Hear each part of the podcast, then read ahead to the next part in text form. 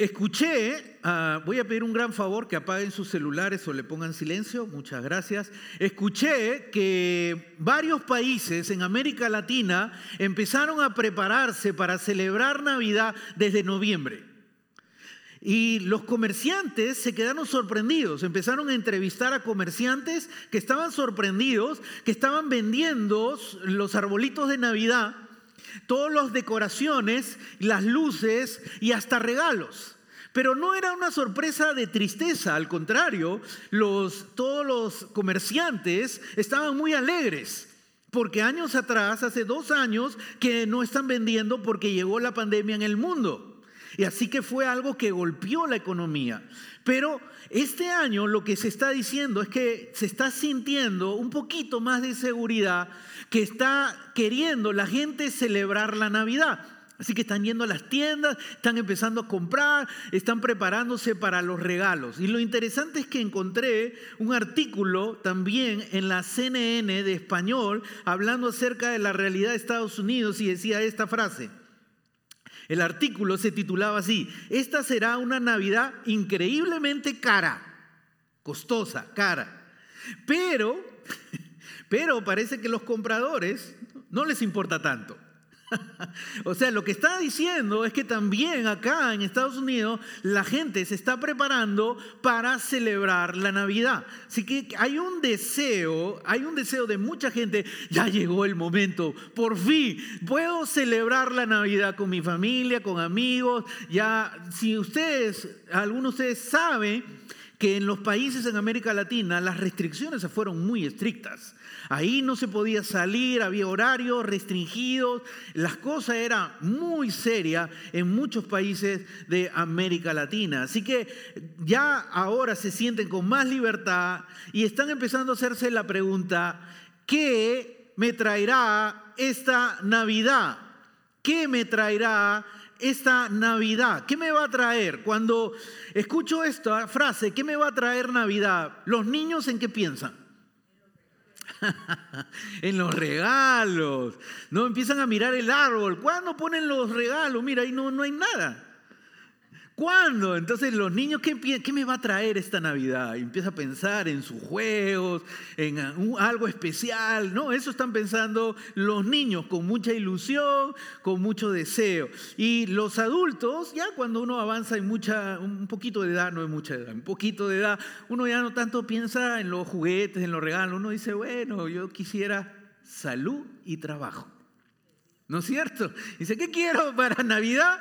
Yo lo que quiero que me traiga es salud y trabajo. Y otros dicen, yo lo que quiero que me traiga unidad familiar. Eso es lo que quiero, unidad en la familia, poder disfrutar en la familia. Mucha gente entonces se pregunta, ¿qué me traerá esta Navidad? Lo interesante es que el día de ayer, que estaba buscando algunas cosas, encontré un artículo que me quedó con la boca abierta.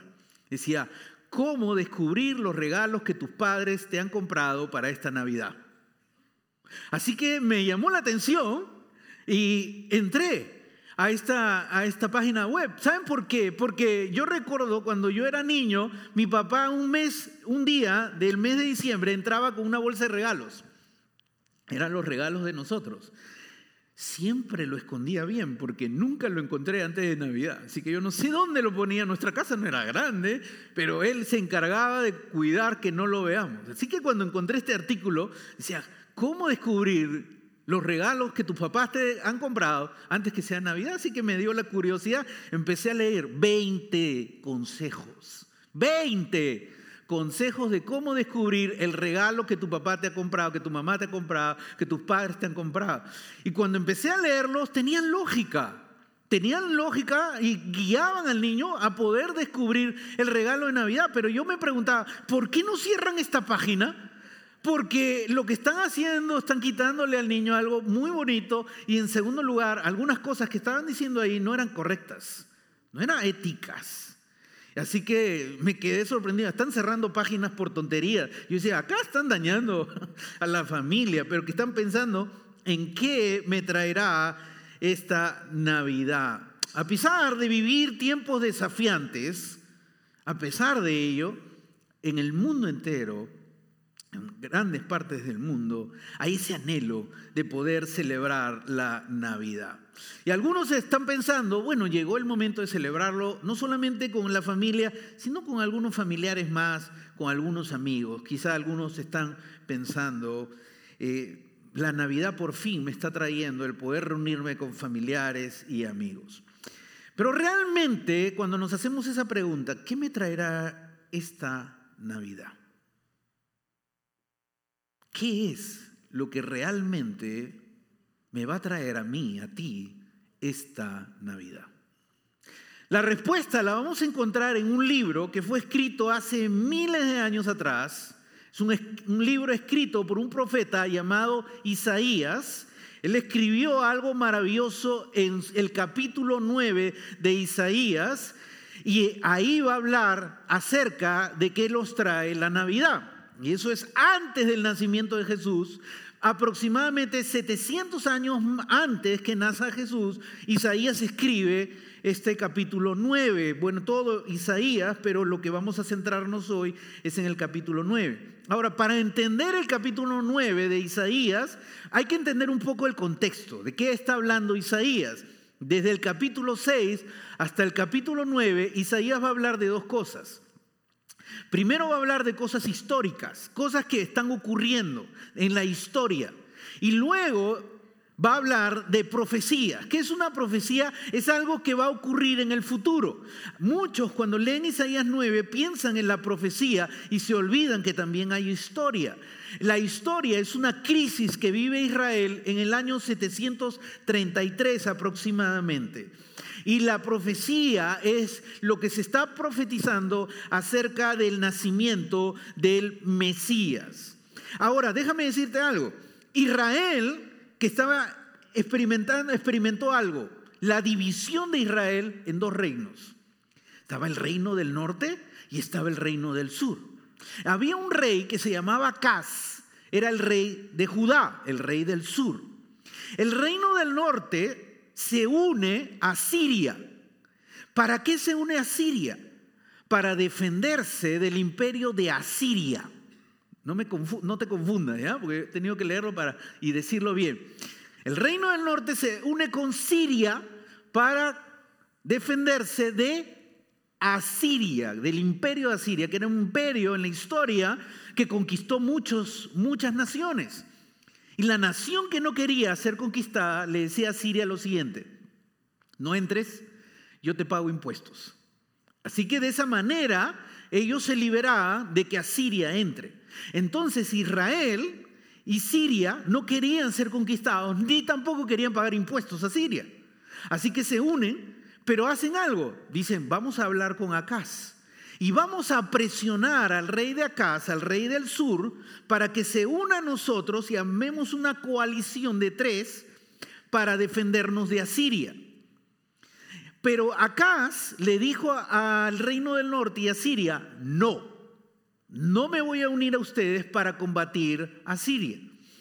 Así que el reino del norte y Siria planearon algo, planearon atacar a Acaz y planearon sacarlo del reinado, probablemente matarlo, y poner otro rey que esté a sus órdenes para que se pudieran unir y combatir a Siria. Acá se enterado de eso, se llenó de miedo y dijo, ¿qué voy a hacer frente a esta situación? Y escucha al profeta Isaías, y ahí viene algo importante para ti y para mí. Isaías le da un consejo a Acaz y le dice, no te asustes de Siria ni del reino del norte, ni de Asiria confía en Dios. Ese es el consejo sabio que Isaías le da al rey Acaz. El rey Acaz escucha el consejo sabio que le da el profeta Isaías y lo rechaza.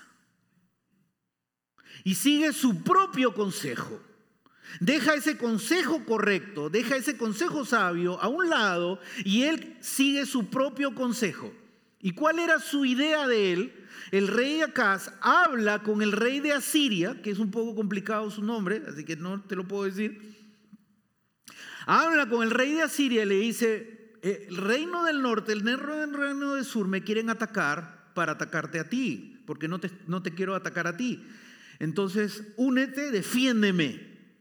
¿Qué estaba haciendo Acaz? Desechó completamente porque le pareció lógico que el poderoso reino de Asiria iba a ayudarlo y lo iba a defender. ¿Qué terminó esa historia? Terminó en que sí lo defendió al comienzo, pero con su propósito de qué? De conquistar el reino de Judá. Así que Acaz termina siendo dominado por Asiria, pagando altos impuestos y haciendo cosas terribles. Eso no era lo más grave que sucedió al pueblo de Israel por la decisión que tomó el rey Acaz, sino la vida espiritual del reino de Judá que se estaba salvando empezó a destrozarse. ¿Por qué? Porque ellos tenían que admitir los dioses del reino de Asiria.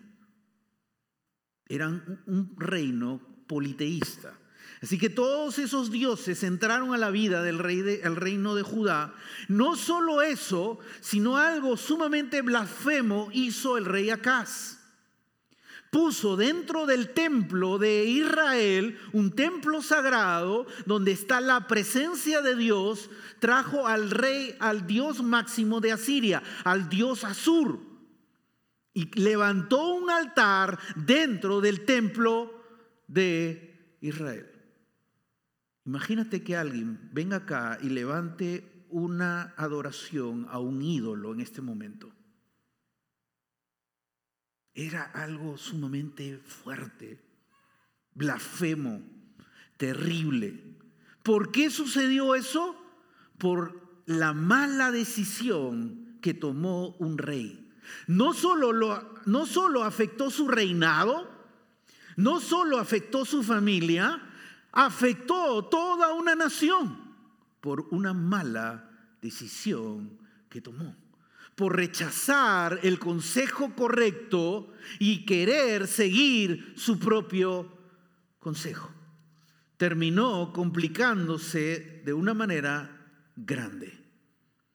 Si somos honestos, muchos de nosotros podemos identificarnos un poco con el rey Acaz que en algunos momentos de nuestra vida hemos sabido el consejo correcto y no lo hemos seguido y hemos seguido nuestro propio consejo y hemos visto las consecuencias. Dios pone a veces gente sabia a nuestra vida, gente que teme a Dios, que nos da consejos y decidimos no escucharlos y terminamos no solo dañándonos nosotros a veces, sino dañando a nuestra familia, y dañando a, otros. Pero ahí no termina la historia. Sería terrible, ¿no? Imagínate Navidad, terminar la historia así y les digo, chao. Ahí no termina, gracias a Dios que ahí pues, tenemos un Dios maravilloso. Ahí no termina la historia. Dios sabe lo que está ocurriendo en la historia de Israel, de toda una nación. ¿Sabes? Quiero decirte algo en esta mañana. Dios sabe lo que sucede en tu historia, en tu vida, perfectamente. Y quiero que leamos juntos Isaías capítulo 9, versículo 2, y dice, el pueblo que andaba en la oscuridad ha visto una gran luz. Sobre los que vivían en densas tinieblas, la luz ha resplandecido. Dios no se está olvidando de un pueblo que cayó en qué? en oscuridad. No está hablando de un grupo pequeño, no está hablando de cinco personas, no está hablando de una familia, está hablando de una nación.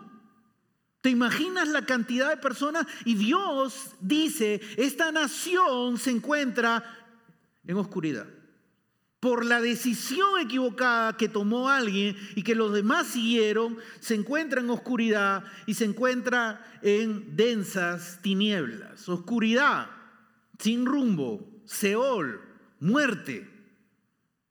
Densas tinieblas, oscuridad total. Así se encuentra la nación de Judá por haber tomado una mala decisión.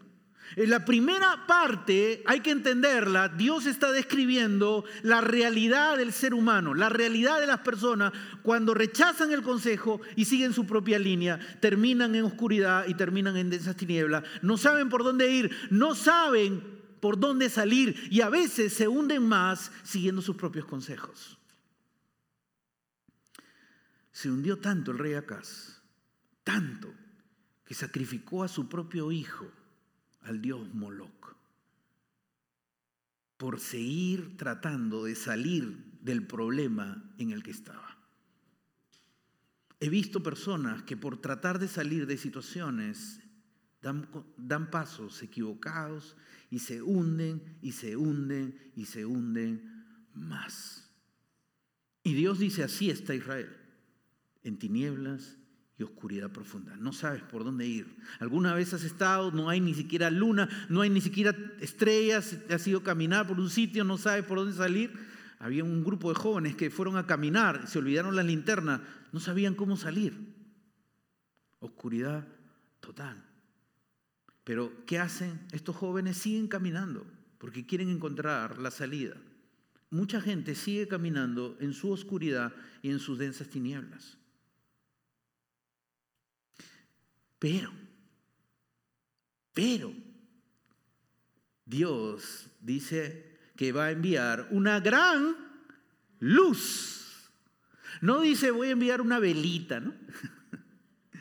Voy a enviar una gran luz a aquellos que están en oscuridad, a aquellos que están en tinieblas, a aquellos que se han metido en problemas, a aquellos que están complicados sus vidas. Voy a enviarles gran luz. Lo dice dos veces, una gran luz, y luego dice, la luz ha resplandecido. Esa es una promesa que Dios está haciendo a un pueblo que se está hundiendo por rechazar el consejo de Dios. Vivimos en un tiempo donde hay mucha oscuridad, mucha confusión. Existen 4.200 religiones en el mundo. 4.200 caminos que la gente cree que es el camino correcto. Y han creado su propia luz en medio de su oscuridad. Y son las 4.200 religiones que hay en el mundo. Hay confusión. No hay claridad por dónde ir. Si hubiera, no existiera 4.200 religiones en el mundo. Ni hablo de las subreligiones, ni hablo de otros grupos más. Pero Dios no quiere que el mundo se quede en tinieblas, en confusión, sin saber, y por eso Dios promete enviar luz y una luz grande al mundo para que pudiera disfrutar de la luz. Ahora, ¿cuál es esa luz que Dios promete? Entonces vamos a ponernos a mirar, hay una luz. Vamos a ver qué dice Mateo. Nos va a ayudar Mateo a descubrir cuál es esa luz. Mateo capítulo 4, versículo 16. Mateo escribe el Evangelio aproximadamente pues en los 70, pongamos 60, podemos decir, después de Cristo. Y Isaías escribió 700 años antes. O sea que mucho tiempo antes que nazca Jesús se escribió Isaías y ahora escribe Mateo, especialmente a los judíos, y dice lo siguiente. El pueblo que habitaba en dónde? En la oscuridad. Ha visto una gran luz sobre los que vivían en densas tinieblas, la luz ha resplandecido. ¿Te suena familiar eso que estamos leyendo? ¿Te suena familiar? ¿Qué está haciendo Mateo?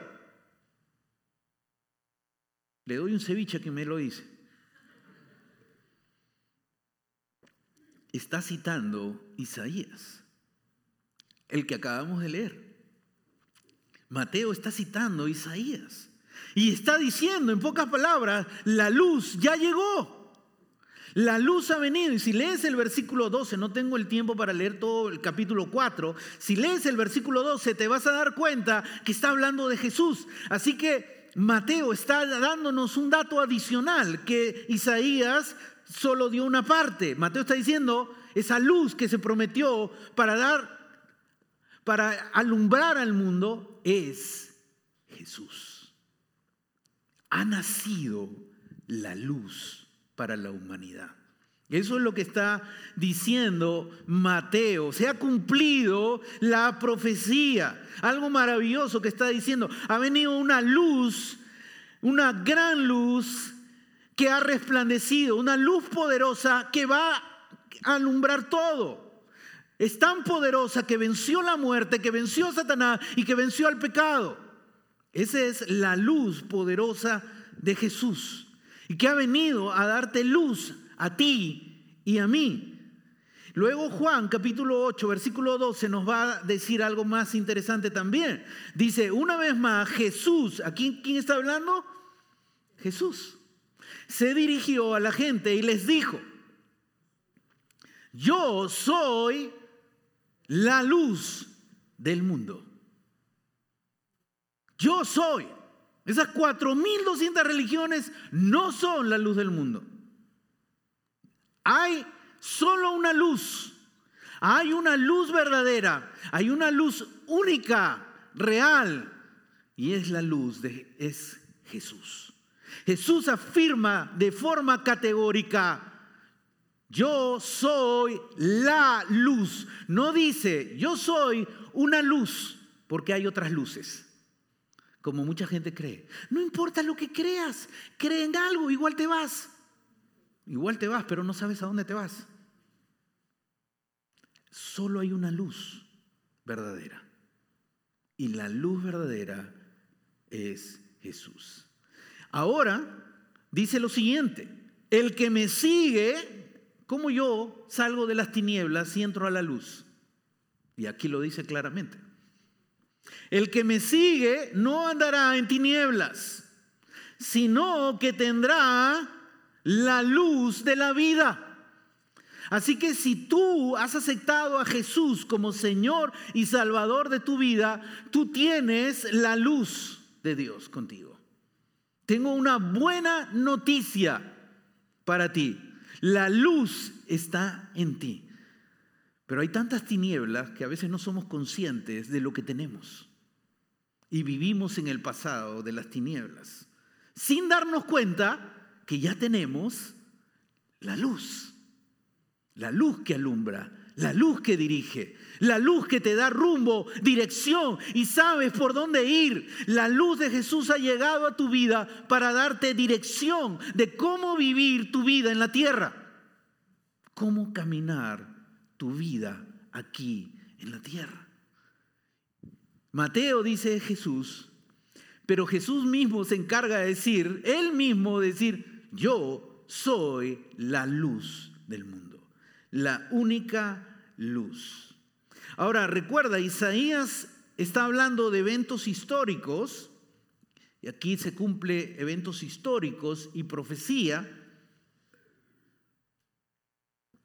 Vamos ahora a mirar el capítulo 9, el versículo 6 de Isaías, para centrarnos un poco en la profecía.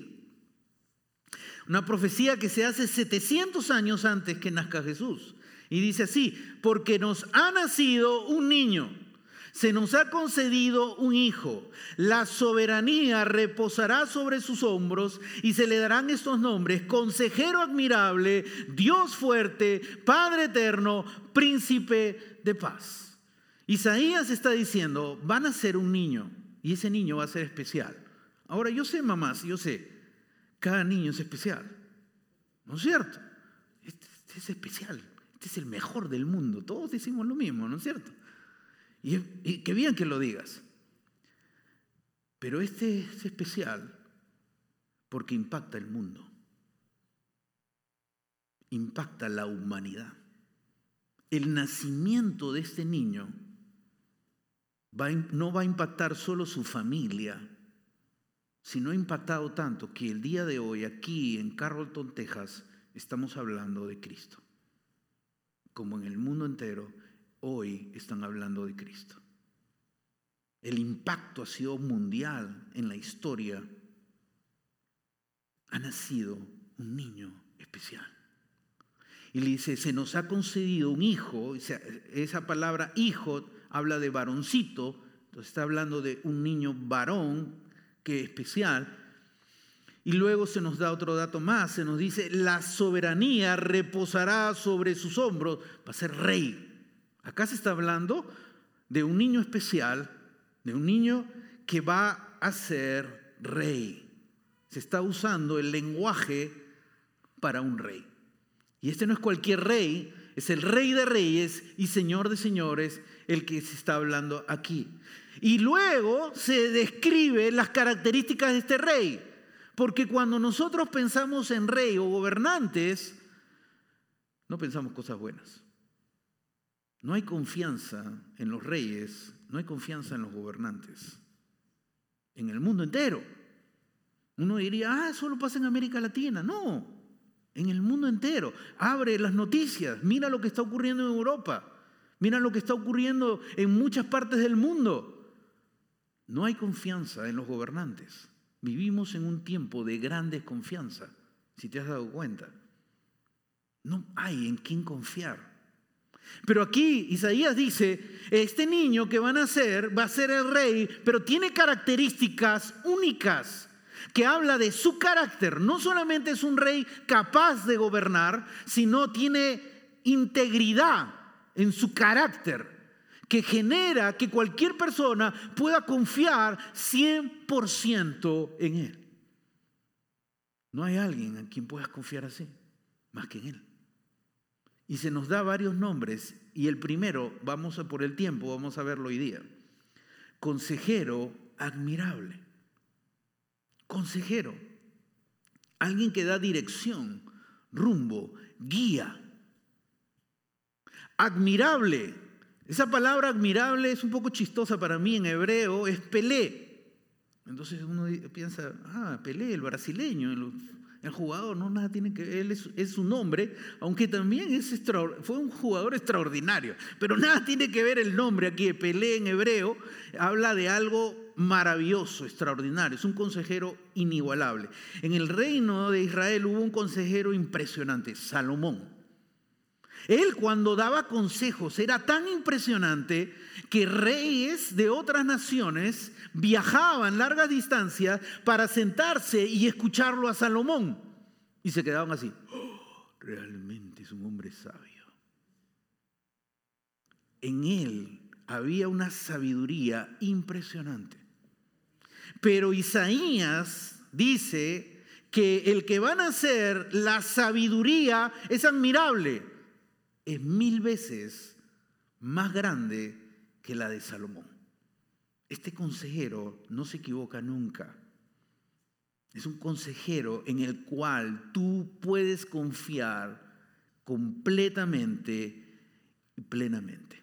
Es una profecía que se está haciendo 700 años antes que nazca Jesús. En un mundo donde no hay confianza, Miramos la política, no hay confianza. Miramos los deportes, ¿cuántos les gustan los deportes acá? Miran los deportes, no hay confianza. Miras la salud, estoy hablando de algo serio, yo sé que me están viendo por video, yo no sé si me van a censurar en YouTube. Miramos la salud, no hay confianza. No, estamos viviendo en un tiempo de alta desconfianza, si te das cuenta en el mundo en el que estamos viviendo. Ni en los mandatarios, ni en los científicos, ni no hay confianza. Isaías promete algo. Van a ser alguien en el que puedes poner tu confianza total. ¿Eso no te da tranquilidad? ¿Eso no te da seguridad? La primera característica de este Mesías es consejero admirable. Ha venido al mundo en el que el, aquel que te quiere conducir y guiar en cada parte de tu vida.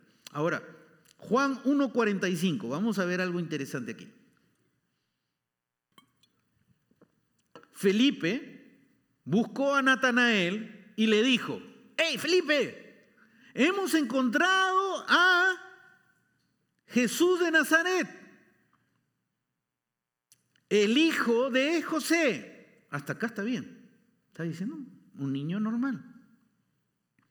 Aquel de quien escribió, acá pon atención, Moisés en la ley y de quien escribieron los profetas. Ha nacido el que está profetizado 700 años antes. Ya nació. Está acá con nosotros. Yo lo he visto. Debe haber sido emocionante haber dicho Felipe a Natanael, ¡eh, ya nació! El que se prometió, el que se profetizó, está aquí. Ha nacido. Sí, es hijo de José, sí es de Nazaret, pero ha nacido el Mesías, el consejero. Ha venido al mundo la luz que tanto el mundo necesita. Vivimos en un mundo de mucha confusión. La gente no sabe por dónde ir, pero Dios envió al Mesías para que el mundo entero pudiera tener el único camino seguro por donde ir. Es Jesús quien cumple esta maravillosa profecía. Jesús vino al mundo, nació el Hijo de Dios para dar salvación y dar dirección a nuestras vidas. Él como consejero sabe tus cargas. Un consejero para poder darte buenos consejos necesita que tú abras tu corazón. Es chistoso porque uno cuando va a la consejería se sienta y te cuenta algo, no me contaste todo. Ya lo sé. Tengo años en el pastorado. Hasta que llega el momento donde abres tu corazón completamente. Pero quiero decirte algo. Dios ya sabe lo que hay en tu corazón. Dios sabe la carga que estás llevando. Dios sabe por qué estás quebrantado. Sabe el dolor, el sufrimiento, que quizá nadie sabe. Sonríes para todos, pero llevas algo dentro de tu corazón. Ni siquiera necesitas decirlo. Dios ya lo sabe. Él quiere ser el consejero, el guía de tu vida. Ahora, estamos diciembre, entrando para enero, y veamos el siguiente pasaje, Proverbios 20, 18. Empieza cuando todos van a hacer sus planes. Qué bonito hacer planes para tu, para tu vida.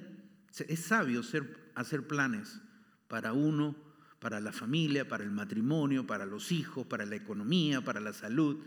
Pero lee lo que dice acá. Afirma tus planes con buenos consejos. O sea, puedes tener buenos planes, pero si no tienes buenos consejos, esos planes no funcionan. ¿Por qué hago planes si no funcionan? Porque necesito buenos consejos para que mis planes funcionen. El único que habla acerca de todos los aspectos de la Biblia, de la vida, es la Biblia. Habla sobre el matrimonio, habla sobre la comunicación, habla sobre la vida íntima, habla sobre la economía, habla de muchos aspectos. Tiene sabiduría para la vida del ser humano. Habla a los jóvenes, habla a los niños, habla a los matrimonios, habla a los que viven solos. La Biblia son los buenos consejos que pueden afirmar tus planes. Planes sin buenos consejos no son afirmados. Acaz terminó muy mal. Hizo planes. Claro que hizo planes, pero siguió sus propios consejos. Desechó el consejo de Isaías y terminó mal. No solo él, sino toda la nación de Judá. Tú y yo podemos terminar mal cuando no seguimos los buenos consejos, los consejos que nos quieren dar dirección y rumbo. Miremos qué dice Juan 3, 17 y 18. Dice lo siguiente, Dios nos envió a su Hijo al mundo, Dios no envió a su Hijo al mundo para condenar al mundo. Dios no es un Dios que busca condenar, castigar sino para salvarlo. Dios desea salvar a la humanidad, por medio de Él. Está hablando de Jesús, del Mesías, del que va a nacer, de la luz. El que cree en Él no es condenado. Pero el que no cree ya está condenado por no haber creído en el nombre del Hijo unigénito de Dios. La única manera de salvarte es escuchando el consejo de Dios. Recibe el regalo de salvación. Así como recibes el regalo en Navidad y lo abres y dices, qué bueno. Dios te está dando un regalo y te invita a que lo recibas y te dice, toma. Y tú le dices, voy a pensarlo voy a analizarlo, no estoy seguro. Mm, quizá cuando sea viejito voy a buscar a Dios. Más adelante, estás rechazando el consejo como Acaz lo hizo. Cuando el consejo de Dios es sencillo. Este es el consejo de Dios para la salvación. ¿Quieres ser salvo? Cree en Él. Así de sencillo. No, pero tengo que hacer algo especial. Sí, cree en Él. Decide en tu corazón creer en Jesús como Señor y Salvador de tu vida. Siguiente versículo. Juan 3:19. Esta es la causa de la condenación. No es que Dios quiere condenar al mundo, sino que la luz vino al mundo, la luz llegó al mundo, pero la humanidad prefirió las tinieblas. Se acostumbró a las tinieblas. Y se siente cómodo en las tinieblas. ¿Sabes por qué? Porque en las tinieblas no ven lo que hay acá. ¿No ven? Puedo vivir como yo quiero. El problema de, creer en Cristo no es intelectual, en la gran mayoría. Es que no quiero que Él cambie mi vida, porque quiero vivir mi vida. Pero la humanidad prefirió las tinieblas a la luz. La luz llegó para todos, porque sus hechos eran perversos.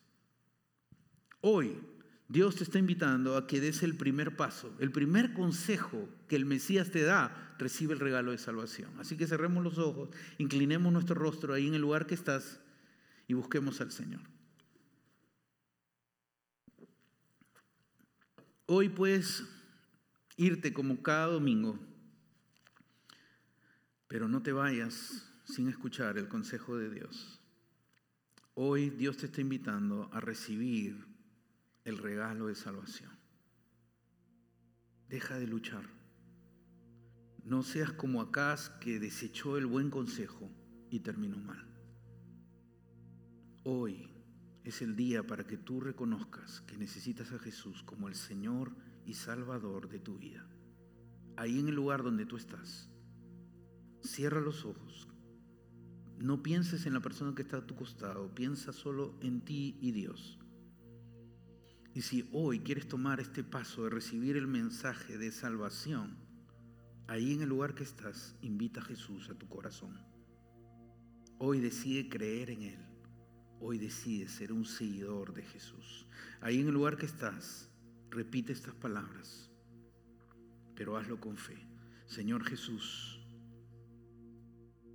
te invito hoy a mi vida. Perdona todos mis pecados y guía mi vida desde ahora en adelante. Te lo pido con toda fe, creyendo en Jesús como mi Señor y mi Salvador. Amén. Si hoy has tomado este paso, por favor, habla conmigo, habla con mi esposa, con alguno de los líderes de la iglesia. No te vayas sin decir, solo Tres consejos queremos darte rápido. No te vamos a tomar mucho tiempo. ¿Qué queremos darte? Consejo. Gratis. Pero quiero decir algo más a todos nosotros. ¿Cuántos de los que estamos acá hemos dejado los consejos de Dios en alguna área de nuestra vida? Hemos dejado los consejos de Dios en algún aspecto de nuestra vida. Hoy día te invito a que seas honesto contigo mismo y reconozcas en qué área he decidido seguir mis propios consejos y dejar a un lado los consejos de Dios. Y hoy decide volver a los consejos de Dios. Pongámonos de pie. Termino con dos retos para ti. Primer reto. Hay un libro que se llama Proverbios. Tiene 31 capítulos. Te invito a empezar a leer cada capítulo y cómprate un cuaderno, una, un libro de notas. Cada día lee un capítulo. Y el consejo que Dios te dé, no te concentres en todo, solo en lo que Dios te hable, escríbelo en tu cuaderno. Dios me da este consejo. En el libro de Proverbios hay muchos consejos para matrimonio, para los jóvenes, para el trabajo, para muchos aspectos de la vida. Primer consejo, lee Proverbios y apunta los consejos que Dios te da. Segundo, Dios usa consejeros humanos, sabios, temerosos de Dios. Si hay algo en tu vida que necesitas hablar con alguien, habla. No te vayas. Acércate a alguien y habla. Vamos a orar. Padre, gracias por esta mañana. Gracias por celebrar, Señor, este maravilloso libro de Isaías, donde hemos visto la promesa maravillosa de que iba a nacer un niño especial que iba a traer la luz al mundo. Ya llegó Jesús, llegó la esperanza, llegó el consejero maravilloso.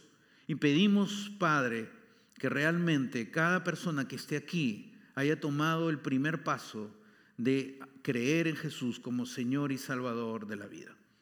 Pero también, Padre, habla al corazón de cada uno de los que estamos acá, porque hay alguna área en nuestra vida que no estamos siguiendo tus consejos, si no estamos siguiendo nuestro propio consejo. Y hoy es día para confesar. Hoy es día para venir a ti y decirte, Señor, confieso que en esta área de mi vida no estoy siguiendo tus consejos. Quiero volver a ti y volver a tu palabra. Padre, ayúdanos a cada uno de nosotros y también si hay alguien que necesite hablar con alguien de la iglesia, que hoy día no se vaya, sino busque a algún líder temeroso de Dios para poder escuchar los consejos tuyos. Bendícenos a todos y danos realmente un mes donde nos preparamos para recibir la Navidad con gran celebración. En el nombre de Jesús oramos. Amén.